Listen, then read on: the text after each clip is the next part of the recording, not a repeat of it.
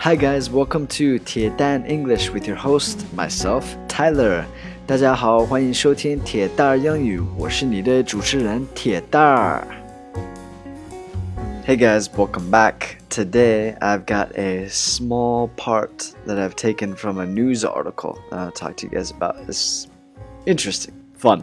今天要讲一篇，就是一小段儿，一个一篇文章里边的一小段儿，然后我觉得挺有意思的。 Um, so here we go. Here it is. I'm gonna read through it two times. 读两遍。第一次就是慢一点，第二次就是快一点，但是不太快，好吗？放心吧。If President Donald Trump is furiously anticipating this weekend's Saturday Night Live episode hosted by Alec Baldwin, and we're 99% sure he is, he better buckle up. All right, second time. If President Donald Trump is furiously anticipating this weekend's Saturday Night Live episode hosted by Alec Baldwin, and we're 99% sure he is, he better buckle up. Okay, so let's go through some keywords here. 咱们讲一些关键词儿吧. The first one is president. President, I think maybe a lot of you know. That's like the most powerful person in the country, right? Right now it's Donald Trump, President Donald Trump, 总统, right? All right. Furiously. Furiously. Furious can mean angry or it's like urgent and uh, like using a lot of energy. 用力的,猛烈的. The next word is anticipating. This comes from the word anticipate. Anticipate means waiting for something, eagerly waiting for something, looking forward to something. So 期待的意思. Anticipate. And the next keyword that I want to talk about is episode. Episode.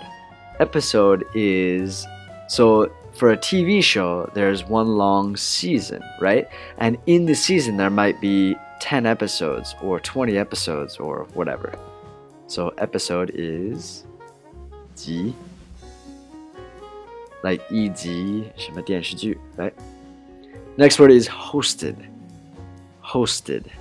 Hosted comes from the word host, and in China, hosts are very famous. uh, I actually host. I'm not very famous, but I actually host. right now, today, after this, I'm going to Liaoning Weishi and I'm going to host, help host an event. so 主持人, 主持 host. And the last one is a little bit of a phrase. 最后一个是也是一个短语吧。You better buckle up. Better buckle up. Better 就是更好的意思，对吗？That but here it's 呃最好。Okay, he better buckle up. Buckle up is like when you get into a car, you put your seatbelt on. You buckle up. So you better buckle up is like 你一定要带好安全带。那这一段里边是什么意思呢？He better buckle up is like 他必须得，呃，一定要提前带好安全带，因为就是他们要说他了。这个 Saturday Night Live 是，呃，笑话人那那种的，呃，电视呃呃 show，不是一个电视剧，是什么？呃，真人秀吧？啊，It's not really 真人秀 ，It's a 综艺节目吧？但是也不是一个综艺节目，那是什么？It's a it's a really interesting show. It's it's every Saturday night in in, uh, in America, in New York, actually. So check it out. Um, so like better buckle up is like get ready for something dangerous ahead. Better buckle up is like 啊，马上要就是遇到什么危险的事儿，呃，所以就是带好安全带。All right, okay. I hope you learned something today. I've got to go host help host an event. Have a great day！欢迎大家关注一下我的微信公众号“铁蛋英语”，还有我的微博“铁蛋 Tyler”。Have an awesome day. Speak to you guys tomorrow. Bye bye.